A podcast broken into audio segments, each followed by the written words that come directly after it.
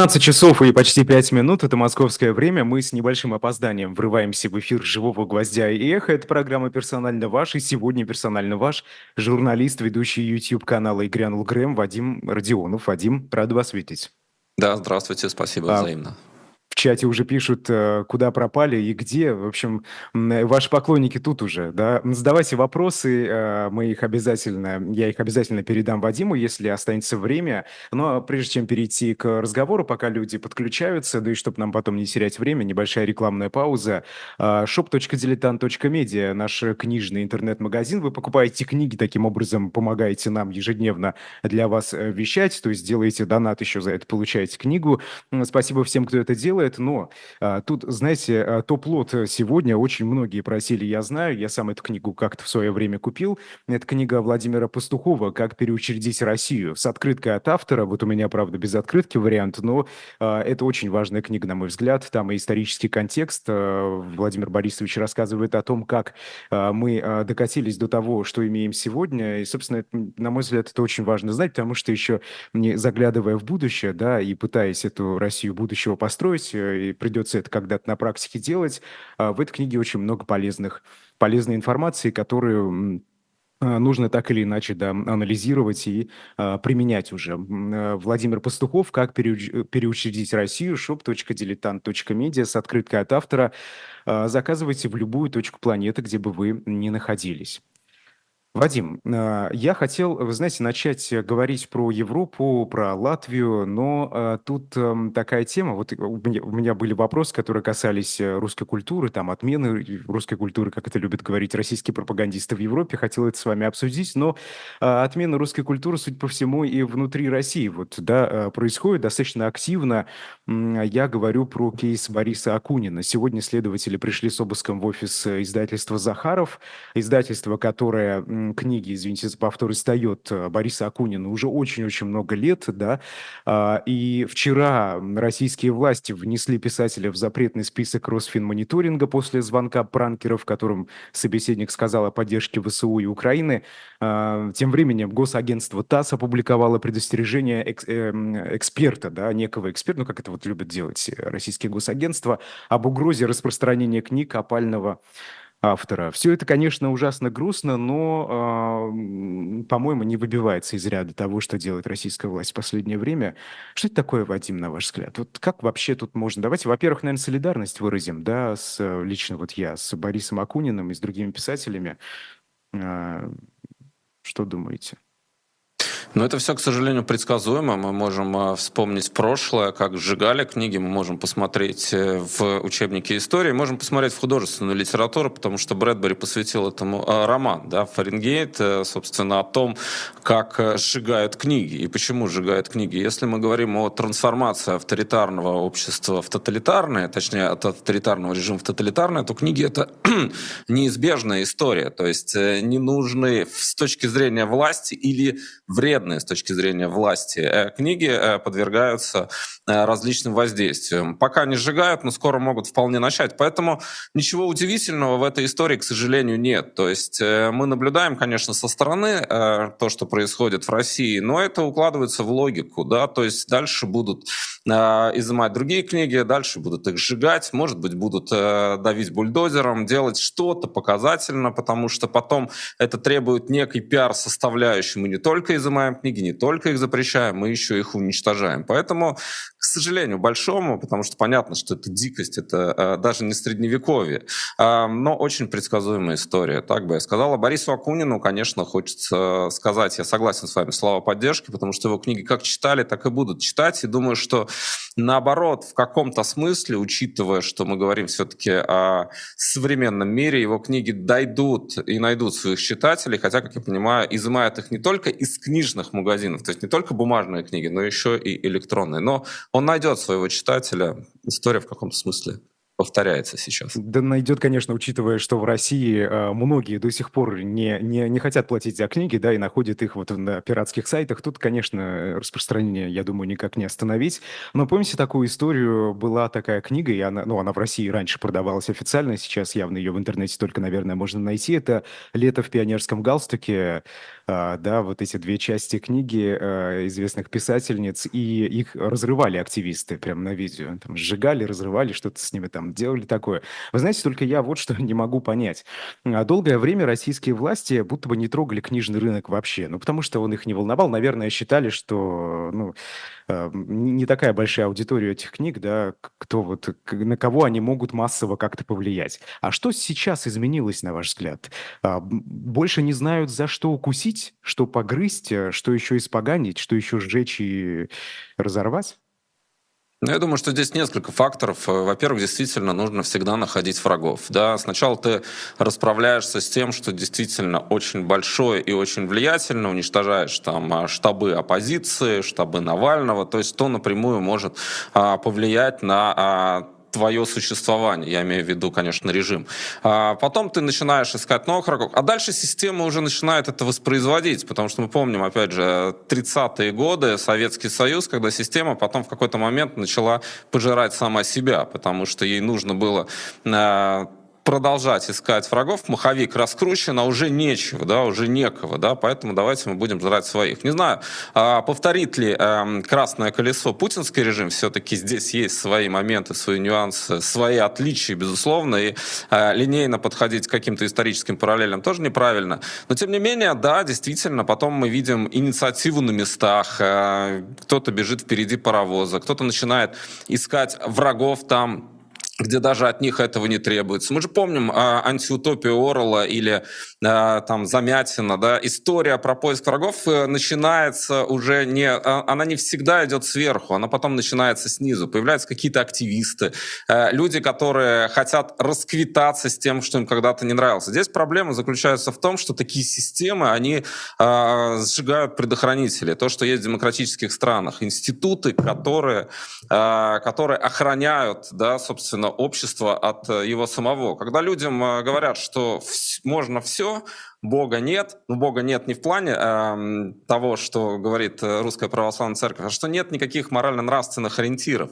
Э, делайте, что хотите. И там уже включаются совсем другие механизмы, то есть люди готовы рвать, сжигать, проклинать. И люди, которых вы знаете, это, знаете, история про, помните фильм «Судная ночь», про то, что можно один раз э, в году можно делать все, что ты хочешь. Вот когда предохранители сжигают или отключают, или выключают, это часто происходит в таких системах, э, то э, все какие-то наши самые страшные, затаенные в подсознании моменты, они получают возможность выйти наружу. Кто-то умеет это контролировать, кто-то нет. Значительная часть людей, которым мы поджимаем руки, в случае изменения ситуации может повести себя чудовищным образом. Был Холокост. Мы знаем, что Ханна Аренд, например, говорила об обыденности зла, мы знаем, что осуществляли э, чудовищные преступления, в том числе люди, которые, ну, окей, разрешили, мы будем это делать, это просто работа. Были те, кто получал от этого удовольствие. Были те, кому это не нравилось, ну, надо как-то все-таки э, сориентироваться. Враги народа в сталинском СССР, как отказывались родственники, близкие. Некоторых вынуждали, некоторые сами.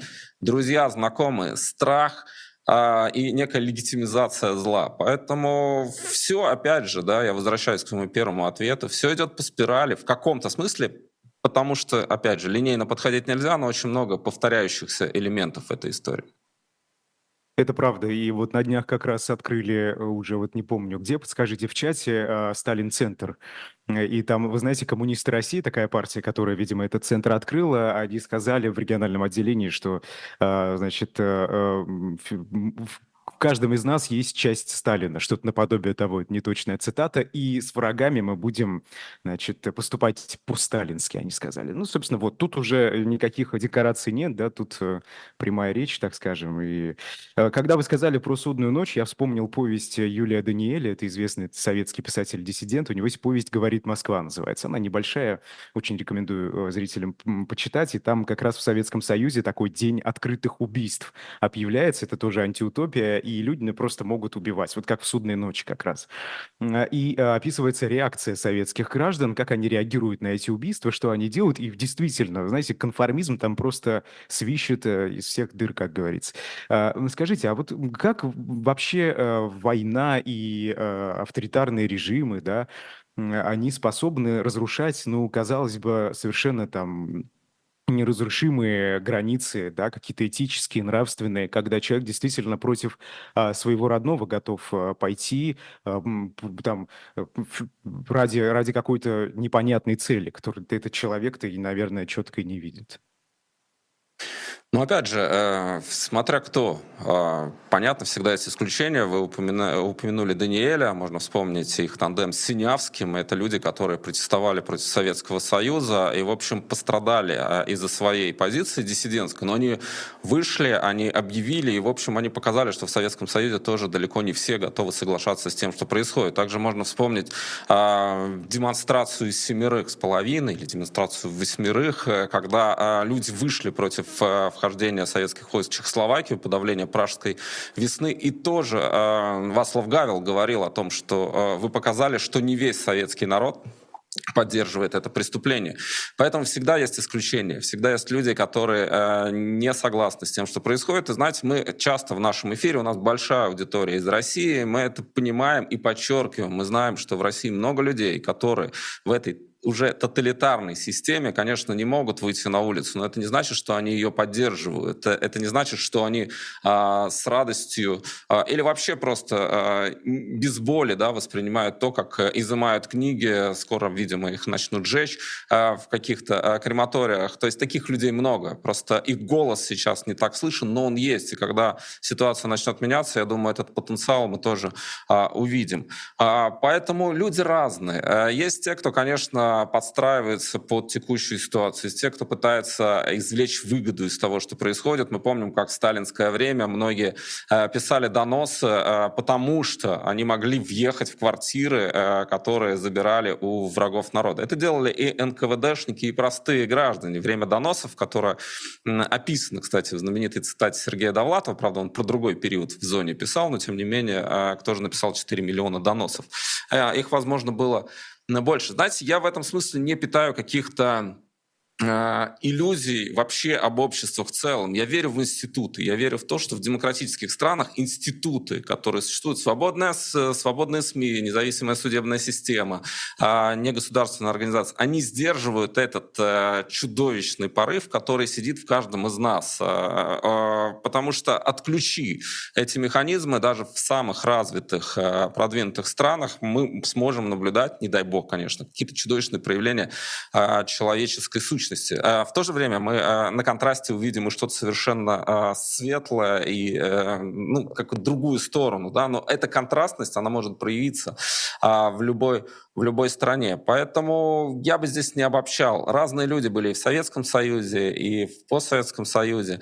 Стругацкие, они вроде никогда не были диссидентами, но э, посмотрите, какую эволюцию они прошли с, э, со своего романа «Страна багровых, багровых туч», э, в которой там присутствовала некая идеализация коммунистического общества, э, до «Града обреченного», в котором э, не то, что этой идеализации нет, они просто э, писали его в стол э, и думали, что никогда не опубликуют, и передавали знакомым, чтобы КГБ не имело доступа к этой рукописи.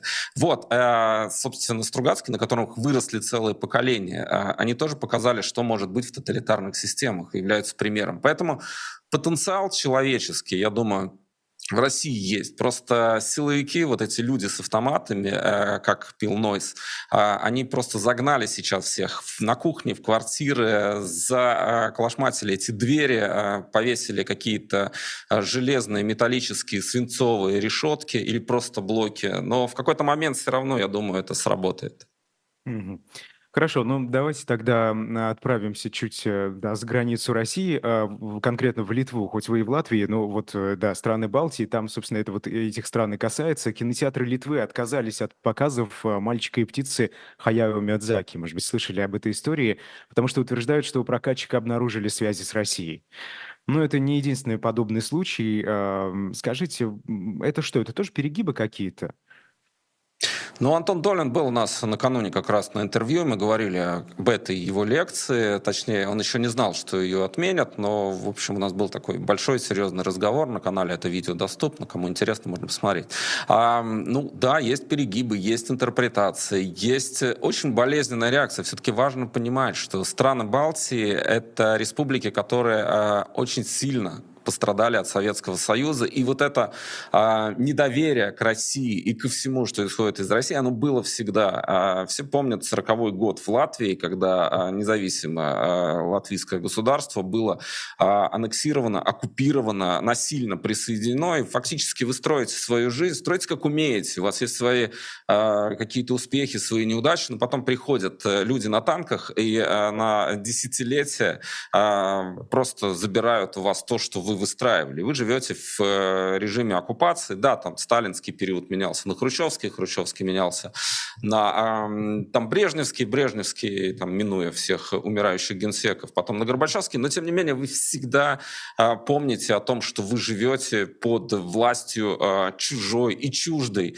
а, вам страны. Поэтому, конечно, в странах Балтии очень болезненно на все это реагируют. И в странах Балтии предсказывали, а, предсказывали, что Россия а, не изменилась и может, э, собственно, попытаться повторить э, в каком-то смысле опыт Советского Союза. Поэтому для многих это стало шоком, но не стало неожиданностью. И, конечно, в таких условиях, в таких ситуациях есть и перегибы, когда, например, а, смотрят на паспорт и принимают какие-то решения. Я пытался разобраться во всей этой цепочке с э, прокатчиками, что там на самом деле происходило. Вроде как это выводит на некую некую фирму, которая связана с Россией, соответственно, вот это стало причиной отмены спектаклей. Не думаю, что это соразмерная история, потому что все-таки Антон Долин человек с четкой позицией, человек, который выступает против войны, который а, уехал и, в общем, очень многое потерял. Поэтому, мне кажется, это не совсем а, верным решением. Но, опять же, э, эмоции, они действительно иногда захлестывают. И я объяснил, почему. Почему так болезненно в Латвии, Литве и Эстонии а, реагируют на все, что связано с Россией и российскими паспортами. Да, конечно, эмоции можно понять, это безусловно. А скажите, вот а, вы говорите, что в странах Балтии понимают, что Россия не изменилась, да, с тех пор.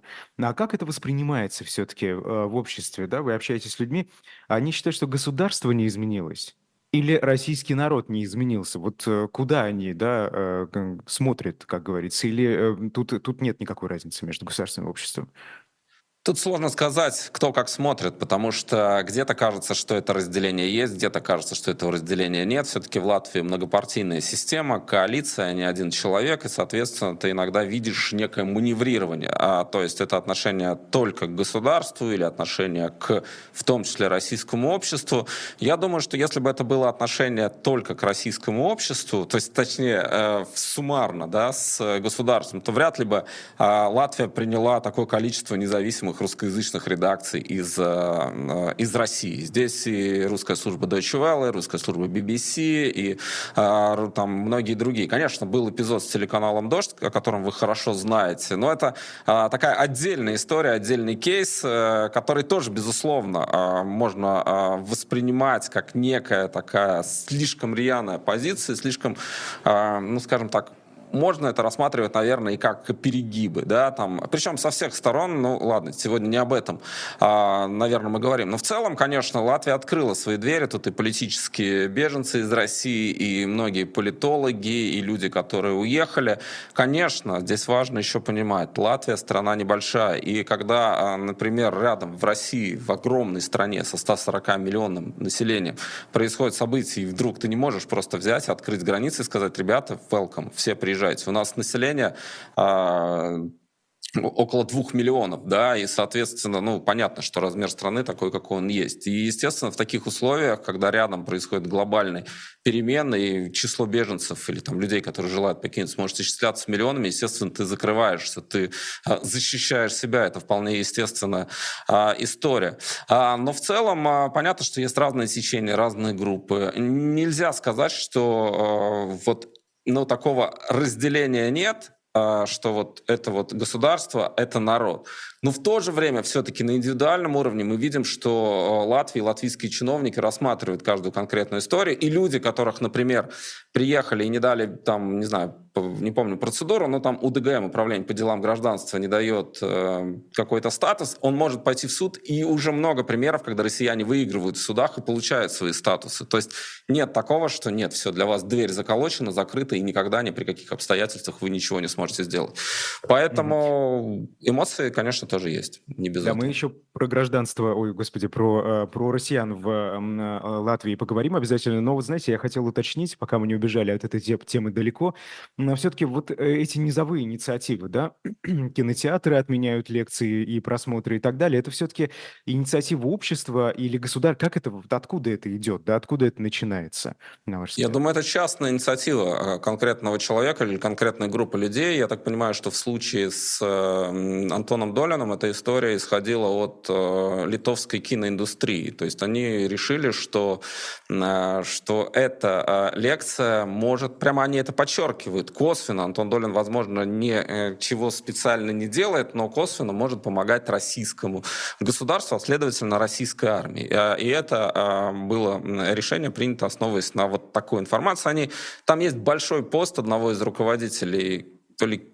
концертного зала, в котором должен был. Ну вот могу ошибиться, мне как раз литовские коллеги перекинули а, эту ссылку, говорит, почитай, вот там вот вся цепочка а, прорисована. Ну вот они это так увидели, они так это восприняли. Частная компания а, имеет право запретить или отказаться от какого-то контракта. Я думаю, что это инициатива от конкретных людей, от конкретной конкретной группы, связанной с киноиндустрией. Но опять же, да, я просмотрел, но не могу сказать, что я очень хорошо разбираюсь именно в этих течениях и в этих темах.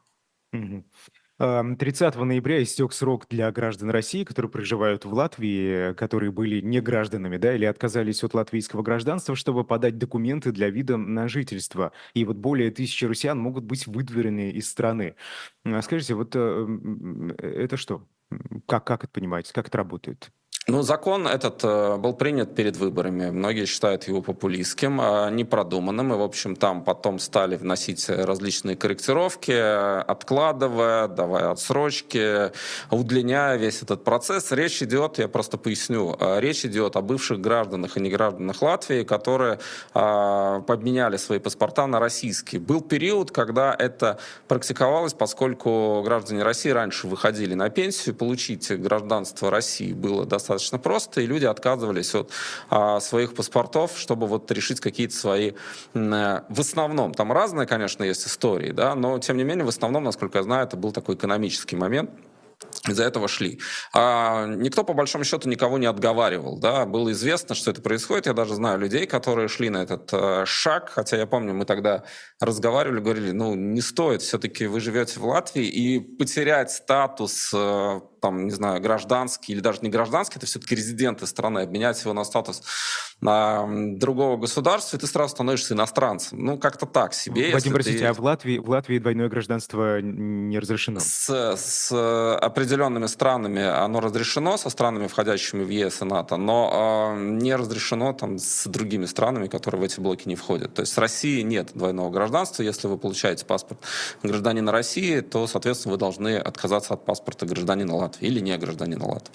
А далее случились выборы. Партия, которая инициировала этот закон, насколько я помню, она не прошла, но тем не менее процесс, э, процесс пошел, э, и уже назад было сложно как-то отмотать. Были разные мнения, в том числе политики из коалиционных партий высказывали, что нужно что-то делать, что это, в общем, не совсем продумано. Но, тем не менее, закон этот э, работает. Люди должны были, которые... У них какая была такая история? Они получили получили постоянный вид на жительство автоматически. Если вы, например, э, просто, ну, вот возьмем такой пример, да, гражданка России или гражданин России женится или выходит замуж за гражданина Латвии, он имеет право на временный вид на жительство, а через пять лет он или она а, может пойти и э, сдать экзамен а, на латышский язык и получить постоянный вид на жительство. Постоянный вид на жительство не предоставляется обычно без экзамена. Экзамен не очень сложный, а, и многие мои знакомые, которые вот приехали, его сдали, вот у них есть этот ПМЖ. Там такой истории не было. То есть люди автоматически получили ПМЖ и, соответственно, думаю, подумали, что все. А ПМЖ надо продлевать раз в пять лет. Он тоже не без, беспредельный. И они, как раз депутаты решили ввести норму, которая подразумевает, что для продления вида на жительство постоянного, да, чтобы получить его, нужно сдать экзамен на Э, по латышскому языку. Проблема заключается в том, что это в основном люди э, возрастные, это пенсионеры. А там ограничение стоит, по-моему, после 75 уже не надо сдавать, а до 75 надо сдавать. Там есть люди а, с различными диагнозами. Есть, конечно, такие диагнозы, которые позволяют не сдавать экзамен, но, в общем, много примеров, когда люди, там, которые плохо слышат или даже есть какие-то признаки э, психологических, психических расстройств, тоже должны это сдавать. Поэтому пока мы видим, что ситуация э, как-то ее пытаются подкорректировать, э, но действительно часть людей просто не пошла, не стала подавать документы. И эти люди могут быть выдворены из страны. Там в общем, э, не знаю, будут ли их искать, разыскивать э, и увозить, но у них возникают проблемы в том смысле, что у них аннулируется персональный код, они не могут претендовать на а, там медицину, на все остальное, на бесплатную, то, что полагается. И, соответственно, просто становится очень а, трудно, трудно жить. Но есть э, достаточно большая категория людей, которые вообще никак на это не отреагировали, видимо, думали, что рассосется. Но, к сожалению, для них эта история не рассосется, и, конечно, нужно какие-то действия предпринимать.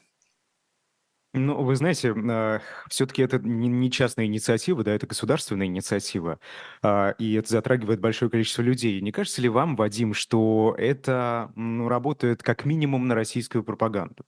Потому что мы уже видим, как э, российские пропагандисты подхватили эту историю, да, и э, пытаются расшат, и в том числе влиять на тех россиян, которые находятся в Латвии. Ведь это влияние даже, э, если не обращать внимания, даже если учитывать, да, блокировку российских СМИ в странах Балтии, это влияние оказывается. Ну, на российскую пропаганду работает все. А, понятно, что а, они же как э, устроены? Они ищут любую э, историю, которая может быть им полезна, и раскручивают ее. Конечно, и эта история раскручивается, и, конечно, для них это а, такая благодатная почва. Но ты понимаешь, что, в принципе, пропаганда российская, она достигла... На самом деле, многие считают, что она тупая и кондовая. Наверное, не без этого, но она очень эффективна, и, в общем, там работают профессионалы, это видно. То есть они знают, где какие болевые точки. Э, задевать, как их задевать, с какой интонацией их э, нажимать на эти мозоли, да, и, соответственно, они делают это достаточно эффективно, даже после того, как вы правильно сказали, были отключены и заблокированы в кабельных сетях федеральные кнопки российские, все это пробивается через там какие-то косвенные источники. В 21 веке очень сложно что-либо вообще заблокировать. А, и люди, которые хотят они находят, а, да, и, в общем, это их подкрепляет. Конечно, какие-то такие темы, они резонируют, и, эм, собственно, отыгрываются по полной. Другой вопрос, что, опять же, да, вы все равно не уйдете от российской пропаганды, она найдет. Она найдет, где, что, как зацепить. Ну да, этот закон, знаете, его нельзя назвать ни изящным, ни а, сильно продуманным, и, в общем, это многие признают. Это история, которая доставила немало проблем и хлопот, в том числе парламентариям, которые потом думали, как это все дело. То есть дать заднюю уже нельзя, потому что, ну а как? Да, собственно. Ну, как-то нужно это, это решить. Мы видели, что там Министерство внутренних дел, и другие ответственные э, структуры, они, в общем, это поднимали на уровне дискуссии, а что делать, а как делать, а как теперь вот с этим всем быть, а вот давайте мы так, так или так. Поэтому, да, ну, опять же, мы же не живем в идеальном мире, мы не живем в идеальной стране, да, у нас политики такие, какие они есть, да, вот, ну, собственно, э, в чем наша ценность, это э, и гордость, да, мы выбираем, у нас выборы абсолютно честные прозрачные, да, у нас нет нет никаких каруселей. Вот за кого проголосовали, те и те и пришли. Э, собственно, любые в демократических странах э, политики — это отражение общества. Ну вот э, такие политики, какое общество, плюс-минус. Ну да, мы тоже совершаем ошибки, мы тоже абсолютно далеки, на мой взгляд, от идеала и там от э, какой-то такой идеальной модели. Ну вот, э, вот это еще одно проявление каких-то таких очень как это сказать, ну, предвыборных, предвыборных настроений, когда давайте что-нибудь такое, а потом хоть трава не расти. Ну, сейчас пытаются с этим как-то разобраться. Да, вы знаете, э, действительно, российская пропаганда бьет по болевым точкам, и э, это ведь видно, что идеи вот такого, скорее, что ли, ну, правого толка, да, они не только там в Латвии и в других э, странах, которые граничат с Россией, э, популяризируются, но еще и там в той же Германии, где вот я сейчас, например, нахожусь, здесь не секрет, что правая и в некоторых уже регионах признанная правая экстремистская партия «Альтернатива для Германии» набирает популярность. А, и они тоже, да, собственно, как популисты бьют по этим болевым точкам и находят за что зацепить зацепиться. Вот скажите, а насколько эти идеи сейчас, они вообще э, угрожают Латвии и странам Балтии? Вот то, что и российская пропаганда распространяет, и то, что на фоне экономического кризиса э, возникает, да, вот эти сомнения у людей, вопросы какие-то, попытки найти ответы, в том числе и в российских источниках, которые вот тут как тут, да, вот, пожалуйста, готовые ответы на, на вопросы, на которые не может ответить э, там тот же парламентарий, например. Ну, я думаю, что всегда, когда мы живем в период таких больших потрясений, э, люди ищут, как умеют, э, где э, умеют, да, ищут какие-то ответы на вопросы. Мы знаем, что в период кризисов там вообще, в, как, знаете, из сундука выскакивают различные там практики эзотерические и прочее. И мы видим популярность Валерия Соловья, да, человек, который Во дает некую, такое, да? некую надежду, да, потому что мало кто, я думаю, что всерьез всерьез верит истории про двойников и про то, что Путин лежит в холодильнике, но э, многим э, комфортно с этим э, ощущением, что а вдруг? Вот Валерий Соловей дает некую надежду. Тут есть разные, разные оценки, для чего и почему он это делает. Может, он как раз пытается сбить такой протестный потенциал, потому что, мол, если Путин в холодильнике, то, собственно, для чего вообще протестовать? Ну, надо просто подождать, пока, наконец, очередной двойник проколется. Ну, неважно. Это э, история про то, что э, действительно в этой мутной воде, в этом а, состоянии турбулентности и неопределенности люди пытаются найти некие, некие ориентиры. А, а когда ты обращаешься к источникам а, честным, правдивым, проверенным, это страшно и скучно, да, потому что, ну, не может быть так, да, когда вот... Думать-то надо самому, привожу, да, приходится. Привожу пример. Э, один, когда вот были два кандидата в депутат Европарламента. Один рассказывал про то, как устроен Европарламент, какие регулы, что нельзя там просто прийти и все отменить, всех посадить, коррупционеров. А второй пришел, говорит, я каждому сантехнику дам по гаечному ключу, всем мне гражданам в Латвии дам гражданство, всем вообще зарплаты будут по 10 тысяч евро. Ну, я утрирую, конечно. Ну, как вы думаете, кто победил? Да, тот, который рассказывал, как на самом деле, или тот рассказывал о том, что вообще не соответствует действительности, но красиво говорил? Конечно, тот, который рассказывал про гаечные ключи для сантехников. А, так это устроено. И в условиях, когда ты ищешь, ты ищешь что-то, а, что хочешь услышать. Э, мало, ну или не, не вся, а, вот скажем так, вот эта поисковая группа, да, если мы разделим, да, она хочет на самом деле узнать правду. Она хочет узнать то, что она хочет услышать. И поэтому популисты пользуются популярностью.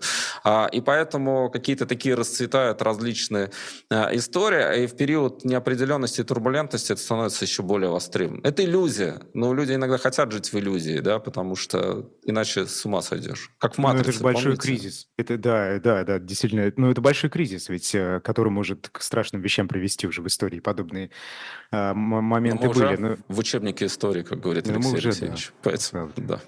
Это правда. Куда уж тут Мгм. Хорошо. Но э, вас э, в чате спрашивают, так как программа персонально ваша, передаю вопросы, да. А кто эти люди? Я так понимаю, идет речь о тех, о которых мы говорили, кто живет в Латвии, да, и не хочет получать гражданство, не хочет учить а, язык. А, Это потребители российской пропаганды, скучающие по Советскому Союзу? Вас спрашивают. Да разные там люди. Э, опять же, я уже говорил, что э, я вообще не люблю обобщения, в том числе политические, потому что, как я уже объяснял, часть людей просто э, шла на замену своего паспорта из экономических соображений. То есть они хотели раньше выходить на пенсию. Все-таки это не богатые люди в основном, да, и дополнительные какие-то поступления раньше, да, там вот они, вот, вот, вот большинство, которое принимало решение. Если там любители Путина Путина? Ну, наверное, есть. Но есть и те, кто к Путину индифферентно относятся или вообще негативно. Просто выбрали такой, как казалось тогда, прагматичный э, ход совершили, но в итоге все-таки проиграли, потому что ну, сейчас у них достаточно много проблем. А, мы очень часто страдаем обобщениями, когда, а давайте мы одну группу, любую, да, запишем в категорию там, там, кремлеботов или там наоборот, да, и вот так, вот, вот там же тысячи людей, десятки тысяч людей. Понятно, что там разные истории. У каждого а, своя какая-то судьба, там трагедия, драма, мелодрама, не знаю, а, политические взгляды. А, нет а, какой-то единой. Я уже а, ну, неоднократно, я просто устал уже от обобщения, которое в том числе слышишь иногда из э, либеральных каналов, из либеральных источников, когда вот это вот все путинисты. Но ну, вы разбирались, сколько там путинистов, а сколько нет. Не надо а, всех а, подгребать лопатой э, к одному рву, да, потому что, ну, это неправильно. Мы, как э, журналисты, все-таки должны в этом э, стараться разобраться, а не... Я понимаю, что часть аудитории это нравится, когда ты условно... Вот есть они, есть мы. И сейчас мы все это разделим, э, прочерчим линию и будем говорить, вот мы хорошие, они плохие. Есть очень четкие точки разделения. Для меня, по крайней мере. Это там, например, 24 февраля 2022 года. Вот если после 20 1992 года человек по-прежнему говорит, Путин велик, хороший, все делает правильно, с ним уже сложно разговаривать. И даже в этой ситуации журналисты э, стараются э, работать с теми людьми, которые сомневаются и стараются э, каким-то образом, ну давайте, может быть, вы все-таки перейдете на эту часть спектра, да, посмотрите хотя бы, что там находится. Как только идет вот такое, вы орки, с вами вообще ничего нельзя сделать, ну окей, эта аудитория просто уйдет, и она останется там. Вы отдаете ее Соловьеву. Э, обобщая, оскорбляя, вы отдаете ее э, Соловьеву. У меня очень простая в этом смысле логика. Я выступал в Одесской академии юридической с лекцией, э, и вот там журналисты, там есть факультет журналистики, на украинском они спрашивали, а для чего нужно работать с, с российской, российской русскоязычной аудиторией? А я говорю, ну знаете, вот у меня есть такой простой. Если хоть один человек, а, послушав а, там наши эфиры, а, избежит мобилизации, не возьмет э, автомат и не пойдет в Украину, он не убьет, э, по крайней мере, там одного украинца. И значит, моя роль и моя миссия конкретно как журналист и наша миссия как канал уже будет выполнена. Да? Если мы скажем, что иди ты орк и так далее, что мы сделаем? Ну окей. А так есть шанс, что мы хотя бы сохраним чью-то жизнь. Может быть, это звучит слишком высокопарно, но так ты можешь э, на что-то повлиять, ты можешь остановить этого человека, убедить его, уезжай, спрячься, не надо, не ходи, не убивай, не становись убийцей, сам сохранишь себе жизнь, ни убийцей не станешь. А, вот а, поэтому все-таки важно это дело, а, нужно избавляться от а, каких-то обобщений, потому что очень много их стало. Да, но тут же отсылаю к рассказу Брэдбери «И грянул гром», да, собственно, который... Про бабочку. А, да, да, да, про бабочку. Тут важно, да, понимать эти связи. А, хорошо, Вадим, а по поводу а, вот этого разграничения, ты орк, а ты нормальный, а не, не то же ли самое делают и власти Латвии в том числе, вот этих людей выдавливая, да, лишая их там каких-то прав и так далее, потому что ведь эти люди, они не станут любить от этого Латвию и власти Латвии больше. Они скорее начнут их э, ненавидеть, потому что проблемы, проблемы э, у них появляются из-за них. Но здесь, э, понимаете, сложность ситуации заключается в том, что для Латвии это иностранные граждане. А, то есть э, мы можем подходить к этому с чисто бюрократической точки зрения. А, и понятно, что государство, как бюрократический аппарат, говорит, окей, вы иностранцы, а, для иностранцев у нас определенная политика. Почему, если, а, скажем так, человек с иностранным гражданством должен получать вид на жительство постоянно, сдавая экзамен, почему для вас должно быть сделано исключение? Это один момент. А, как как Латвия, как э, государство, как структура, в том числе бюрократическая, реагирует на эту ситуацию. Отказались от латвийского статуса, соответственно, отношение к вам как к иностранцу.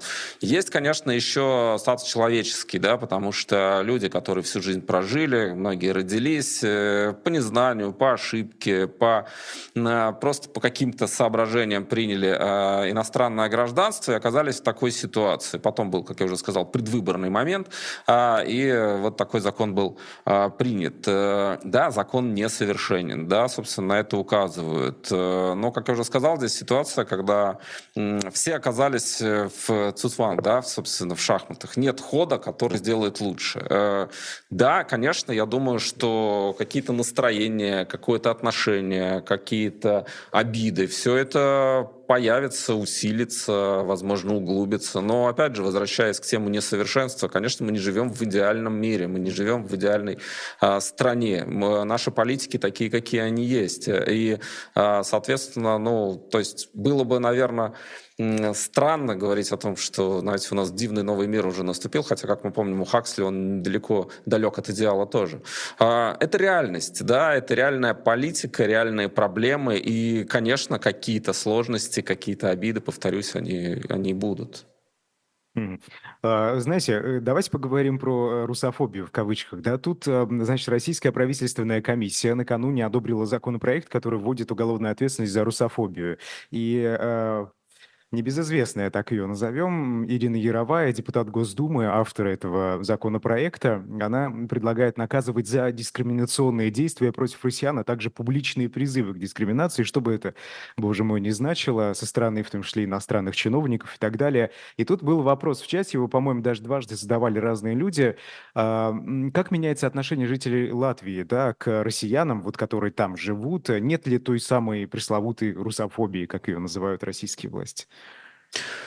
ну, вот русофобия, термин, который активно использует э, российская пропаганда, я думаю, что многие просто давно не были в Латвии. Да, как я сказал, у нас есть свои проблемы, есть свои трения, свои и так далее. Но вы, в принципе, с этим не сталкиваетесь. Я э, русский этнический по национальности, мои предки из староверов, я живу здесь всю жизнь. Э, и, в общем, у меня нет никаких проблем из-за того, что э, я этнически русский. И у большинства тоже нет никаких проблем из-за того, что они этни- этнически русские. Это несколько надуманное гипертрофированная история, которая активно раздувалась, в том числе российским телевидением.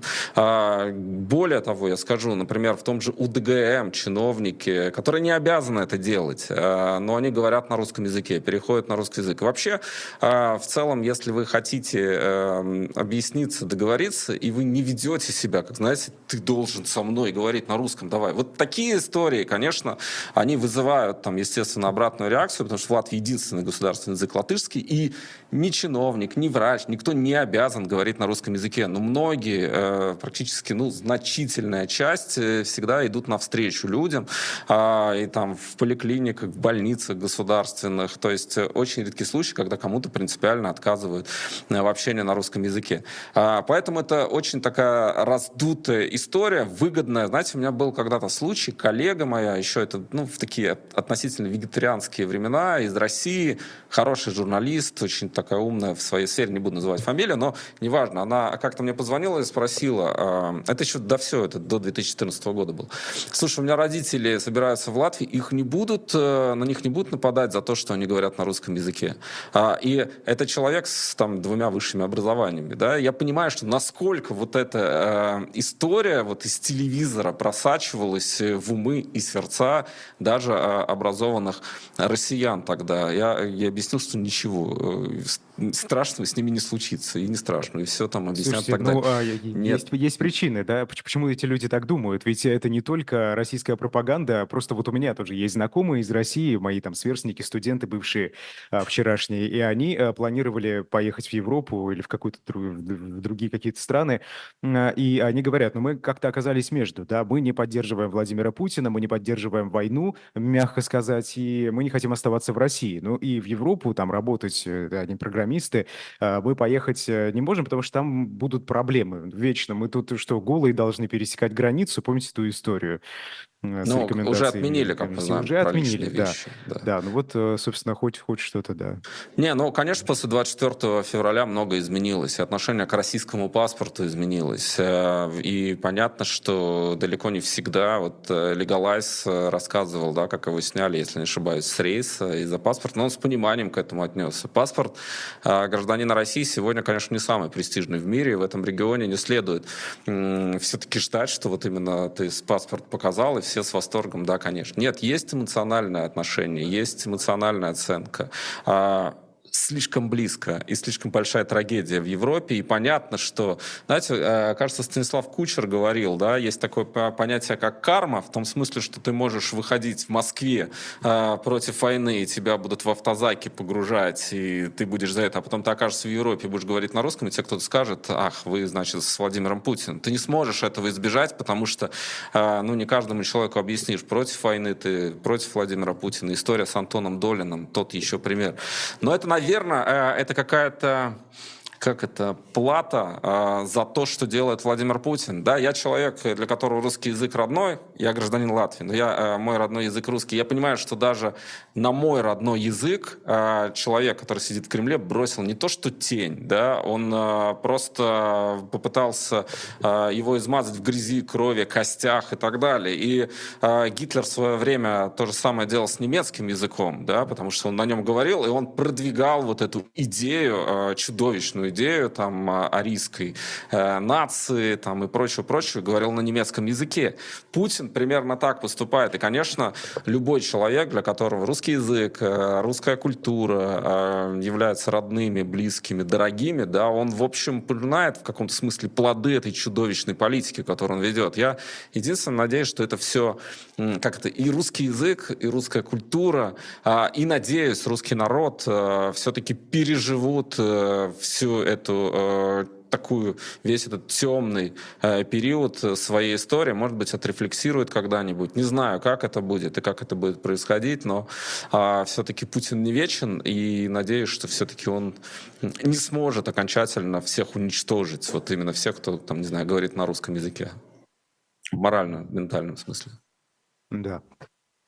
Э, хорошо, давайте поговорим э, про пакет э, санкций, да, 12-й пакет, который накануне официально Евросоюз принял. Скажите, относится ли в Латвии к антироссийским санкциям до сих пор как к эффективному инструменту?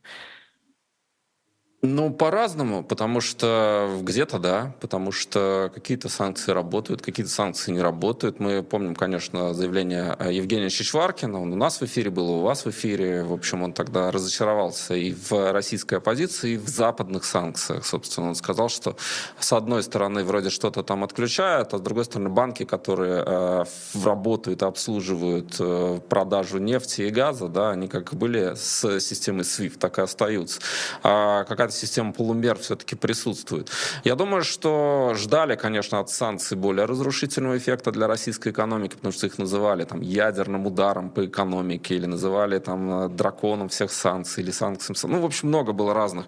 Но мы видим, что российская экономика функционирует, она как-то встроилась, подстроилась, по крайней мере, в тактическом смысле, в стратегическом, наверное, все будет плохо, но э, стратегическая история все-таки растянута на годы, а тактически пока мы не видим каких-то огромных провалов. Об этом Наталья Зубаревич, в частности, у нас в эфире говорила а, буквально вчера. Поэтому, конечно, есть скорее некая усталость, и понятно, что когда началась война, и когда а, были первые а, такие мощные контрнаступления Украины, появилось ощущение, ну, может быть, ну, может быть, все-таки Путин даст а, слабину, что его снесут, или, по крайней мере, изолируют в Кремле. Потом был Пригожинский мятеж, и тоже такая иллюзия надежды, а вдруг один людоед сожрет другого, может подавиться по пути, и два людоеда каким-то образом исчезнут. И там придет условные какие-нибудь технократы, которые постараются, как Хрущев после Сталина, врубить какой-то э, какую-то оттепель.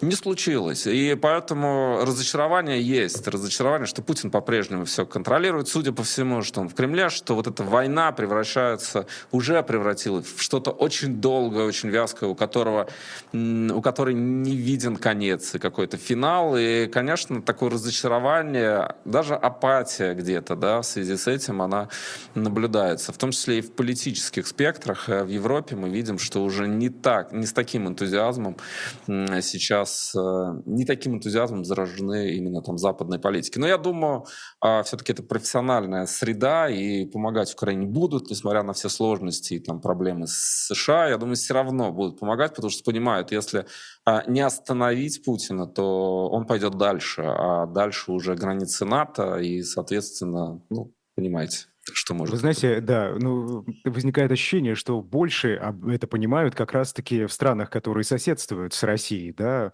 по понятным причинам. А вот недавно президент Франции Эммануэль Макрон заявил, что ответит на звонок Владимира Путина, если у него будут какие-то серьезные предложения по установлению мира в Украине. И я так понимаю, что и в Латвии, и в других странах Балтии на эту более мягкую политику западноевропейских союзников смотрят не очень хорошо. Ну, вы, вы что, какой диалог?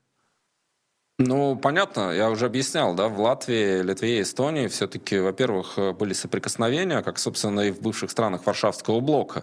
На это смотрят тоже, мягко скажем, без энтузиазма, потому что э, одни э, республики были включены в состав Советского Союза с помощью танков и силы, да, ну, то есть оккупированы, другие были сателлитами, по сути, тоже находились э, под оккупацией. Просто эти страны хорошо знают, что такое Советский Союз, да, и то, что Владимир Путин э, прямо или косвенно хочет возродить. И никто не хочет возвращаться в, под эти железные свинцовые сапоги. Да? А в странах западной демократии все-таки за этим наблюдали со стороны. Там, может ли житель ФРГ понять жителя ГДР в полной мере? Не знаю. Может быть и может. Но мне кажется, все равно это две разные психологии. И когда ты освобождаешься из-под гнета, а, а, освобождаешься из-под вот этого прессинга, то ты точно не хочешь туда-обратно. Да? Если, э, грубо говоря, ты смотришь на что-то, что происходило, вот как мы воспринимаем называем жителей Северной Кореи сегодня, да, то есть э, в каком-то смысле, ну, понятно, что не то чтобы это экзотика, это слишком такое слово, они находятся в чудовищной тоталитарной системе, но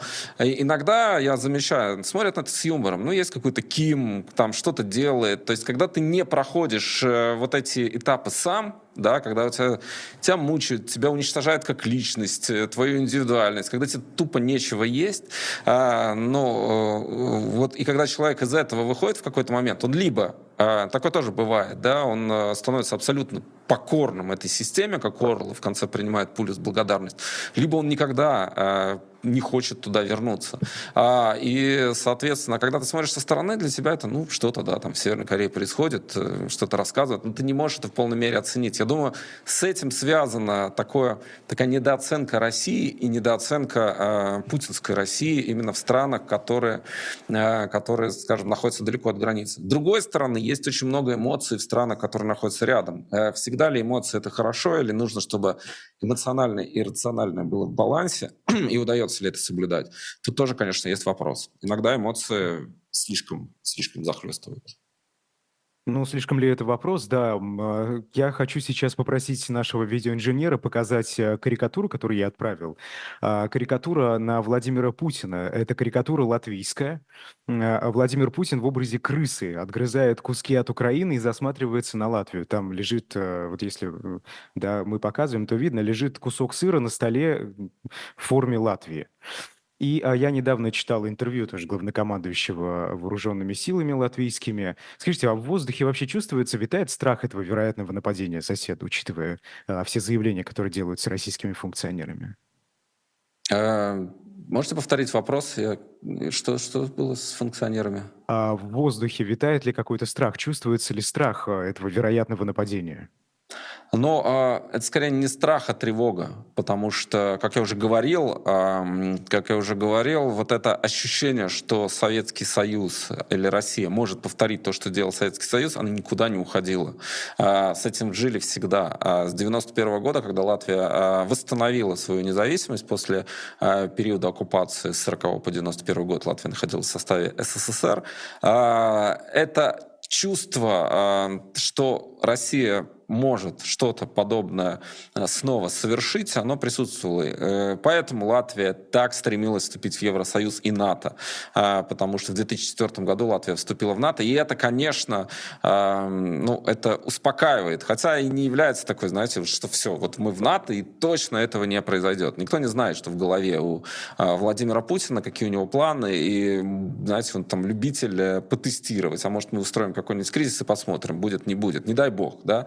Поэтому, конечно, есть опасения, есть страх, а, такой, а, есть тревога, а, есть неуверенность. Э, и это присутствует, это витает в воздухе после Украины, после 2014, а потом э, после 2022 года. Это все, конечно, но все очень значительно выросло, да, именно вот эти ощущения э, такой ну, нестабильности, да, то есть ты не знаешь, что будет завтра, какой горизонт планирования, придет ли НАТО, ну, все-таки большинство уверено, что придет. И там иногда российская пропаганда разгоняет это. А вот вы уверены, что НАТО а, придет и защитит вас? А может быть, не будет. А кому нужен Даугавпилс? Ну, помните, был фильм еще на BBC в 2014 году, а что будут делать НАТО в случае, если, а, не дай бог, вот нечто подобное произойдет. Мне кажется, а, тогда действительно, там же гибридные формы присутствовали, вторжения, да, когда вроде как под чужими флагами, ты еще докажи, что это мы, ну, то есть это про Россию я говорю. А сейчас ситуация кардинально изменилась. Думаю, что все-таки здесь нет причин сомневаться в том, что НАТО в эту историю сразу, э, сразу войдет целый блок, да, но но, тем не менее, тревожно, тревожно, конечно. Это ощущается и на бытовом уровне, и на политическом уровне. Тут еще и Дональд Трамп на подходе. Дональд Трамп. Э, Многие, об, кстати, специфичным отношением к НАТО и к пятой статье, да. Что ну, вот вы думаете? Роль Америки, ждать? ее сложно э, преуменьшить да, в этой истории. То есть, поэтому, конечно, за маневрами Дональда Трампа здесь тоже следят большим интересом. Угу. Вас в чате спрашивают про усталость от войны. А как она чувствуется? Вот, то есть расскажите, да, что это в обществе усталость? А люди а, критикуют там действия правительства или что? Или сами политики устали уже? Ну, просто мы видим, что эта тема, она уже не так э, резонирует, скажем, ее становится меньше, то есть э, когда появляются, там, началось первые месяцы, да, то есть это все было, да, там Рига была вся в флагах Украины, а, соответственно, все полосы, газеты, обсуждения, разговоры. Сейчас тоже есть флаги Украины, я вот сегодня приезжал, видел, но их уже стало гораздо меньше, начинаешь жить какими-то своими проблемами а, снова, да, то есть возвращаешься в некую такую внутреннюю повестку. А просто этого становится меньше, и люди переключаются на что-то другое, да. Мы видели там обсуждение Израиля. Ну, понятно, что да, вот был э, большой информационный такой скачок э, именно в связи с беспрецедентным чудовищным нападением Хамас на Израиль. Э, и это тоже отвлекает внимание. То есть наша психология же так устроена, да, мы не можем все время в течение там каких-то долгих периодов времени концентрироваться на одной теме. Э, и поэтому Украина как-то потихоньку э, уходит именно с первых полос, но это не значит, что она э, уходит все, значит, это тему не возвращаемся. Нет, э, происходит какое-то событие, она сразу возвращается. Но в целом это уже не занимает э, все пласты да, информационные, как это было там в первый год, наверное, войны. Ну и последний вопрос. Мы немножечко выйдем, э, буквально вот минуту у нас есть, выйдем за пределы, а, потому что поздно начали. Вадим, скажите про то, как Латвия переживет эту зиму. Спрашивали тоже несколько раз. Я, наверное, имеют в виду все-таки да, уровень цен на коммунальные услуги и так далее. Да, в принципе, уже таких больших проблем нет. Э, было э, тревожно в первые, как раз первую зиму, потому что непонятно было, когда э, и сколько придется платить, но не случилось коллапса, да, не случилось чего-то э, очень страшного. Да, конечно, цены подросли, значительно выросли, я бы так сказал, а, и стоимость топлива выросла, там, дизеля и бензина, и коммунальные платежи, но какой-то катастрофы не случилось. Сейчас все же смотрят на это гораздо проще, потому что цены выровнялись, как-то все адаптировались, уже не планируется какого-то феноменального э, такого рывка цен. Скорее просто они выросли, да, они держатся достаточно на высоком уровне, но как-то уже мы к этому адаптировались. Поэтому такого э, уже, знаете, такой паники или панических настроений или панических элементов э, в связи с этой зимой уже ни у кого нет. Тут скорее мы больше сейчас обращали внимание на сосульки, которые свисали со зданий. Тут вот недавно убило человека, одну из них. И вот эта проблема, вот я видел, что как раз очень сильно волновала а, наше латвийское общество. Такие бытовые вопросы, там уборка снега, сосулек, и чтобы это было безопасно. Про цены на коммунальные платежи уже как-то в этот раз я не видел такой большой активности в СМИ. Интересно. А, да, хорошо. Ну, надеюсь, да, решат проблему с сосульками. Вадим Родионов, спасибо большое. А, журналист, ведущий YouTube-канала «И грянул Грэм», был сегодня персонально вашим. Я Идар Ахмадиев. Эфиры на «Живом гвозде» продолжаются, так что никуда не уходите. До свидания. Спасибо, всего доброго.